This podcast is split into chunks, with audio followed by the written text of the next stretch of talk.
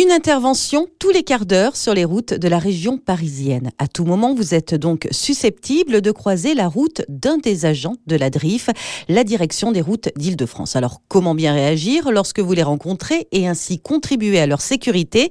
Alexandre Lefort, bonjour. Bonjour. Vous êtes responsable de l'unité d'exploitation de la route d'Orsay-Villabé dans l'Essonne, à la direction des routes d'Île-de-France. Alors, pour commencer, on va rappeler quelques chiffres pour bien faire comprendre à nos auditeurs l'importance d'adopter de bons comportements. Nous avons eu à déplorer 15 accidents matériels en 2020 sur le réseau de la DIRIF, c'est-à-dire plus que les, accidents qui ont eu lieu en 2019, malgré le fait qu'en 2020, il y a eu deux périodes de confinement, dont le premier confinement a occasionné une baisse de trafic importante. On a eu aussi 6 agents blessés à déplorer en 2020 contre 1 en 2019. La fin d'année 2020 a été assez dense en événements, puisque rien que sur le secteur de Villabé, donc c'est-à-dire la partie est de l'Essonne, donc l'autoroute A6 et la francilienne, nous avons déploré 6 accidents matériels impliquant euh, les fourgons du centre d'exploitation. Comment expliquer euh, ce nombre d'accidents qui reste aussi élevé Ce qu'on a constaté à la fin du premier confinement, d'une part, les usagers ont été privés d'une certaine liberté de déplacement, donc ont voulu retrouver cette liberté de déplacement et donc ont pris de mauvaises habitudes en termes de conduite et d'attention sur la route. Et ce qu'on a constaté aussi, c'est que c'est pas tout à fait les mêmes usagers que d'habitude. C'est-à-dire qu'on a eu un report en fait des transports en commun vers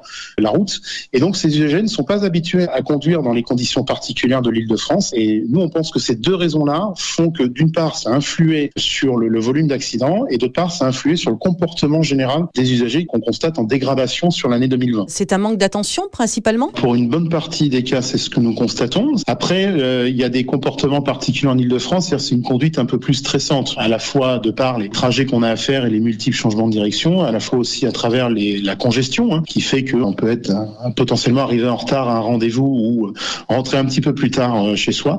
Mais pour autant, il faut essayer de garder le maximum de calme et de patience parce que la route doit avant tout être une étape dans la journée, mais pas être un lieu de dangerosité à la fois pour l'usager, mais aussi pour les professionnels. Un dernier mot, quel conseil peut-on donner à nos auditeurs? D'anticiper, puis simplement d'avoir une conduite zen. Le temps de déplacement est pas forcément beaucoup plus long. Euh, d'ailleurs, il peut être même identique, voire plus rapide, et surtout, on arrive plus détendu et dans de bonnes conditions euh, à sa destination. Merci beaucoup, Alexandre Lefort. Merci à vous. Le maître mot pour plus de sécurité, c'est donc l'anticipation, de bien à son clignotant et de rester attentif en toutes circonstances pour votre sécurité et la sécurité des 800 agents qui interviennent 24 heures sur 24 et 7 jours sur 7 sur les routes d'Île-de-France.